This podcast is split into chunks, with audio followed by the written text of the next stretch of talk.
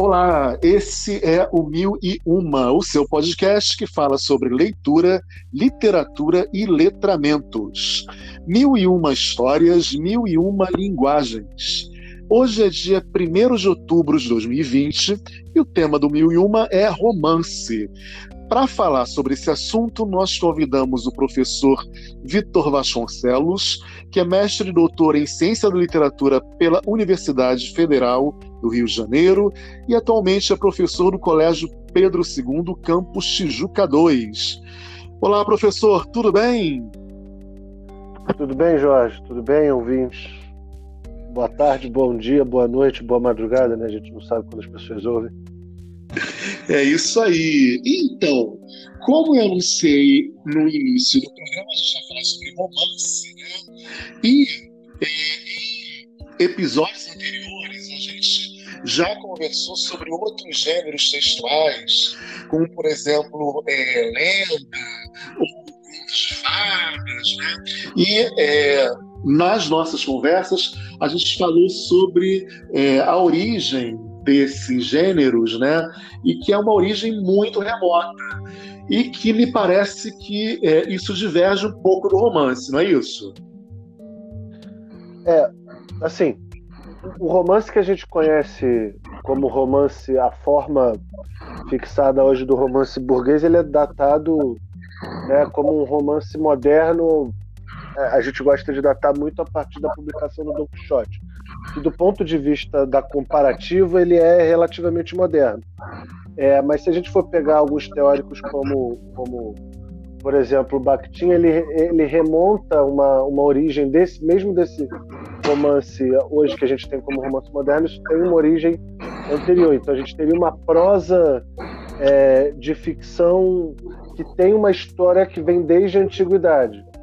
Então, isso claro que diverge teoricamente, mas a gente pode datar uma, uma data muito, uma, um marco muito claro que a gente tem desse início da forma romance que a gente conhece hoje é da publicação do Quixote, é, que é, enfim, o grande romance moderno por excelência, né, que inaugura essa nova forma. Mas, é, mas também tem gente que gosta de remeter é, a origem disso a um pouco anterior, a muito anteriormente à antiguidade.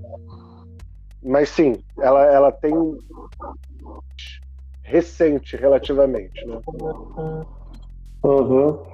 Bom, e aí, é, acho que tem uma coisa bacana de falar, né, principalmente para o público leigo, ou mesmo para o público adolescente, né, de pessoas que estão na idade escolar, é, que geralmente quando a gente vai falar em sala de aula né, sobre romance, é, tem uma confusão que é muito comum, muito natural, né, que passa pelo, pelo senso comum de é, não saber diferenciar o romance como gênero do romance como temática, né?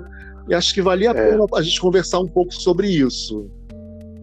É, isso, isso é muito importante falar, como você falou isso na, na escola, eu acho que esse é o primeiro grande desafio de você trabalhar romance, né? É o peso da palavra. E quando você fala romance, é uma palavra muito carregada na nossa língua, os alunos, alunos, é, alunos e alunos que nos escutam pensam, obviamente, na, na história de amor, né? Que é o tema, como você falou. Então, um grande romance, uma grande história de amor. Então, o desafio é quando você fala romance, naturalmente o aluno, a aluna acham que você está falando de, de uma grande história de amor. Ah, tá, romance, uma grande história de amor. E aí pensa que associa diretamente porque a palavra tem essa carga, né? Só que a gente, a, a, a nossa tarefa é justamente desconstruir essa, essa face para construir o romance enquanto gênero literário.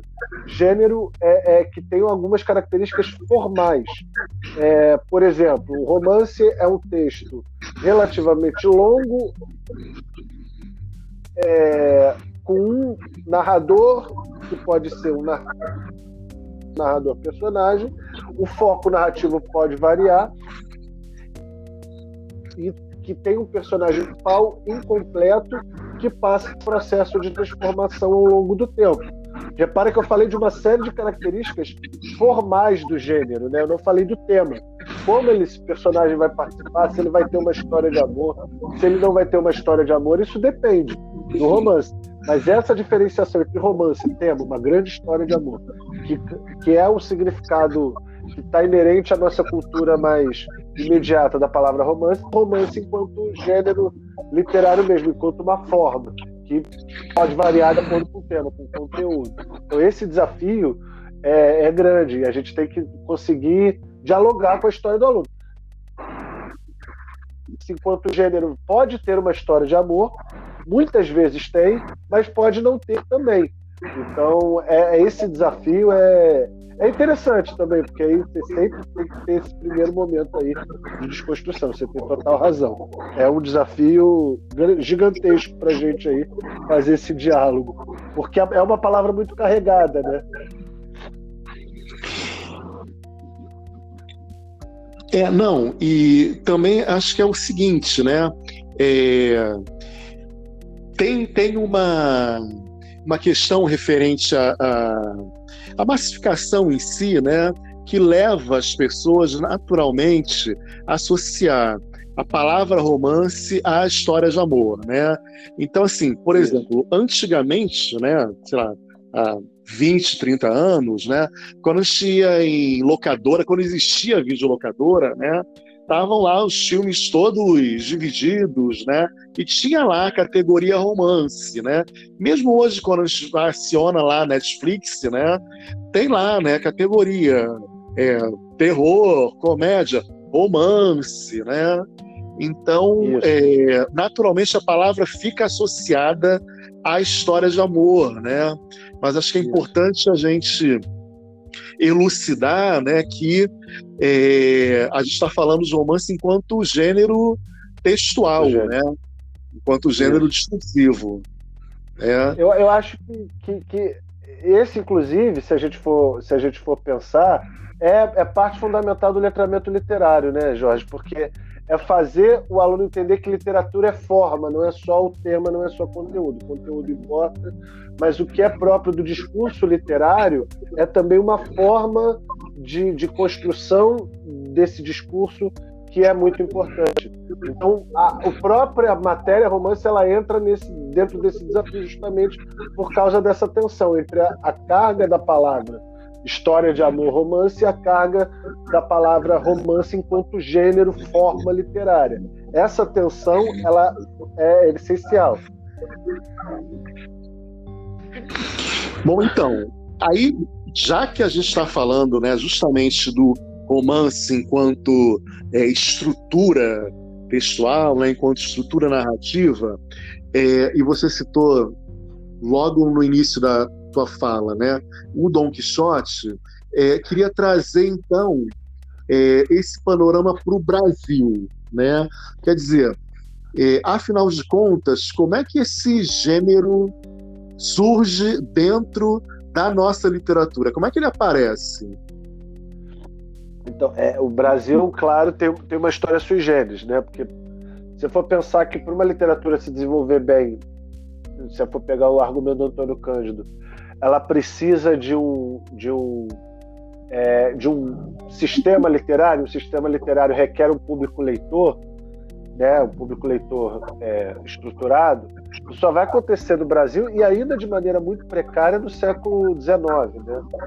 Então, se você for pegar o, o, a proliferação mesmo do, do, gênero romance, ela acontece com o romantismo é, no século XIX, né, final do século XVIII início do século XIX. E aí que no momento em que você tem né, uma estruturação das cidades, das grandes cidades é, urbanas brasileiras, você tem um, um, crescimento dessas cidades como, como cidades urbanas, você tem ali uma estruturação é, ainda que precária do, do público leitor, é, e aí você tem o desenvolvimento ali desse sistema literário em que você tem uma editora que tem um público leitor para quem vender livros. E aí, em si, você consegue desenvolver essa história é, do gênero romance que é anterior em outros lugares do mundo, mas é ali no, no romantismo, no, né, dentro do, do, do, século XIX, basicamente, que a gente pode marcar essa, esse surgimento. E é curioso porque é, isso é ainda um desafio no Brasil, né? Porque você ainda tem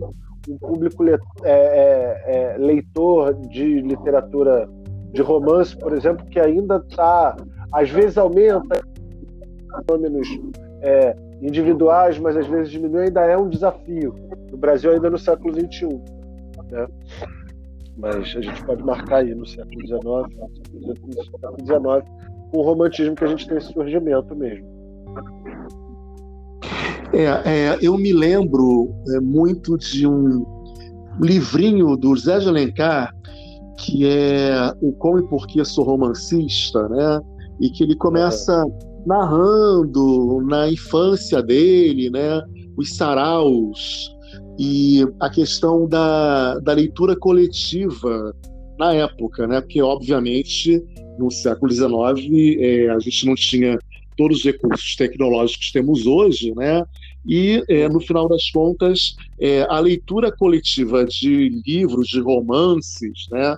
Ou de folhetins, que foi a forma como o romance nasceu, acabou é, é, se tornando, de certa forma, popular para aquele público burguês da época, né? mas Isso. também levando em consideração que é, o grau de analfabetismo era muito grande, né? Então a leitura coletiva facilitava é, para que todo mundo pudesse ter acesso, né, aos romances aqui no Brasil.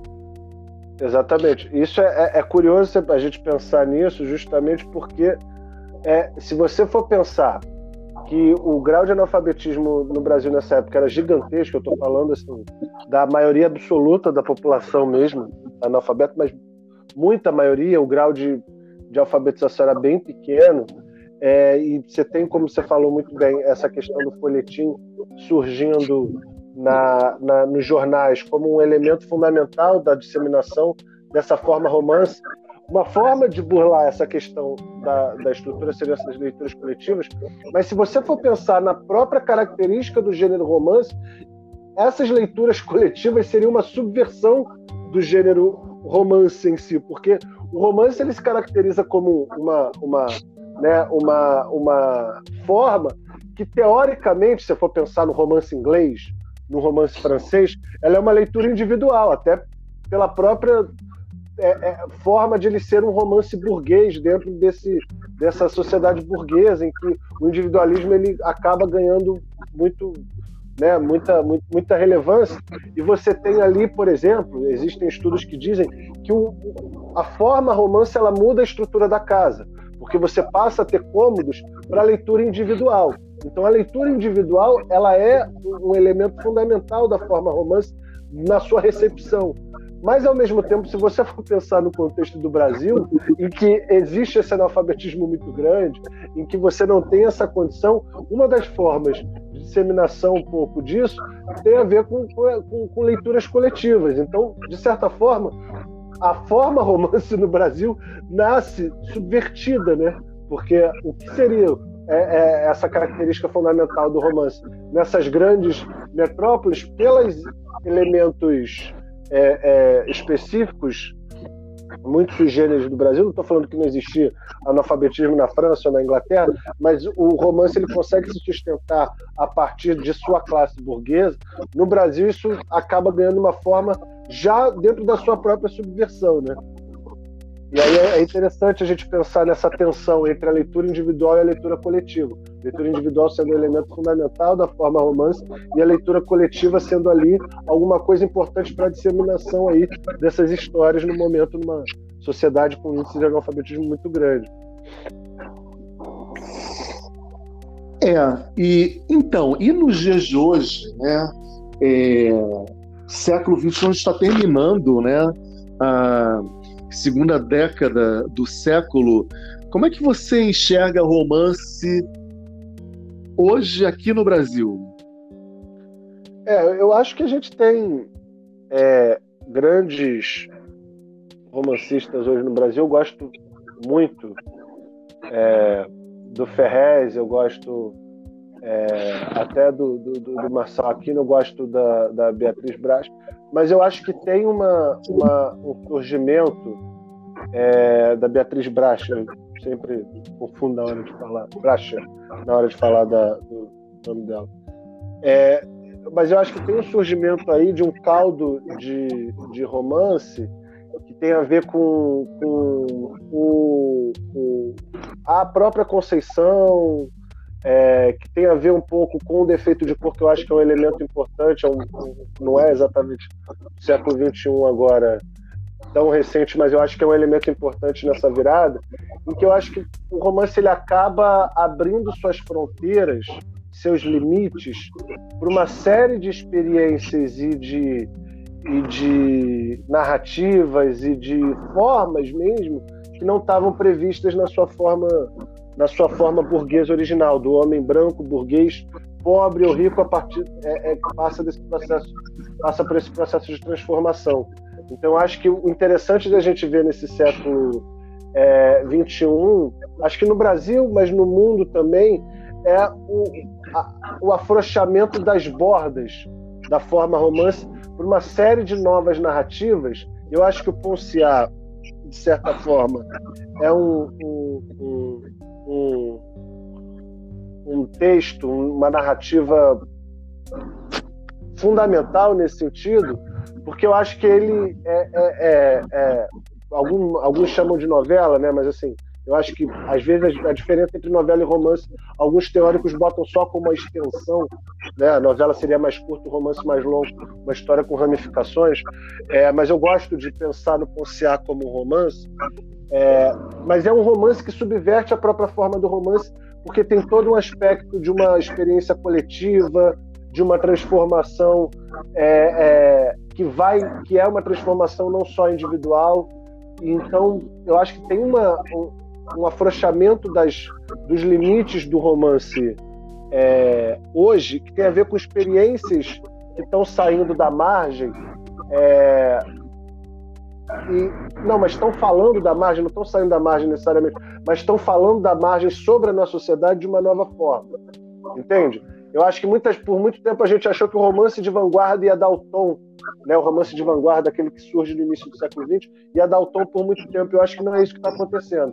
O que está acontecendo é uma subversão desse, desses limites da forma romance é, para uma nova experiência, para novas experiências é, que estão surgindo e estão preenchendo é, o nosso cenário literário, a nossa cena literária. É, então isso eu acho bacana de a gente perceber. Eu acho que não é só no romance, eu acho que na poesia, acho que a literatura está sendo inundada aí por uma transformação social de novas experiências, novas subjetividades que estão aparecendo e estão naturalmente forçando os limites da forma. Bom, então, é, tem uma pergunta aqui no podcast que é recorrente, né? A gente, uhum. a cada episódio, fala de um gênero textual, né? E eu, em geral, peço para o entrevistado é, mencionar né, é, um texto né, que é, seria assim, um paradigma para ele, né, para os nossos ouvintes. Então, no seu caso, que romance você indicaria para os nossos ouvintes como sendo o romance, né? aquele que a pessoa é, quer começar a leitura, né? E, digamos assim, se apaixonaria pelo gênero? Ah, vamos lá. É, romance que eu acho assim um dos romances mais impressionantes é clichê dizer, mas é, é, é inescapável. Você está perguntando de um grande monumento do romance. Estou falando é, é, do Dom Casmurro e eu penso também muito no, no Memórias Póstumas. Mas talvez não seja esse primeiro é, romance é, para você para você pegar, né? Porque é um romance é, bastante duro, mas assim, eu acho que está ali condensada toda uma, uma experiência que eu acho que é muito própria do, do, do da forma romance na sua melhor, na sua plenitude. Então, assim, para pensar algum um tipo de romance que eu acho que seja mais, mais acessível nesse primeiro momento, a gente pode pensar é, no Reparação do Ian McKellen, a gente pode pensar um pouco nessa tradição do romance inglês, que é acessível também. É, então, acho que tem reparação do Ian McKellen. Eu acho que tem a leitura do Kafka, eu acho que ajuda bastante. O processo, é, a metamorfose, são romances acessíveis, são textos acessíveis também. Metamorfose tem pessoas que não, não, não, não consideram tanto romance, mas assim, está naquele limite. Mas o processo eu acho uma boa um bom acesso, assim. Então acho que tem uma, uma tradição também de romances mais acessíveis. O Hemingway também eu acho que é um grande romancista. Você tem o Velho Mar, você tem Por Quem os Sinos Dobram. São, são romances que eu acho que têm um, nível de acessibilidade grande. Mas se eu for pensar assim, no limite estético ali, mais me impressiona ainda hoje, é, eu estou falando de, de Machado, falo de Dostoiévski, Estou falando de romances também clássicos. Não dá para fugir dos clássicos, mas também tem clássicos mais acessíveis, né? Então tem essa lista aí. Você pode pensar no Reparação, O Velho Mar, O Processo. Tem uma série de romances aí que são bastante acessíveis, que eu gosto bastante. É, e justamente porque são clássicos, né, e estão no domínio público, acabam também facilitando a vida dos nossos ouvintes, porque eles estão é, disponíveis, né, para leitura Sim. gratuitamente, porque já caíram no domínio público, né? Então é muito simples de, de ter acesso a eles, né? Se for pegar, por exemplo, o, Lima Barreto, Lima Barreto todo está em domínio público. Ele tem romances excepcionais, né? O escrivão, é, é, Isaías Caminha, mas o escrivão, o escrivão Isaías Caminha, o. Gente. Policarpo Quaresma. Uh, Policarpo Quaresma. Triste fim de Policarpo Quaresma. É, o Cemitério dos Vivos também. Ou seja, tem uma série de romances aí dele que já estão em domínio público e que são excelentes e são acessíveis também, como você falou.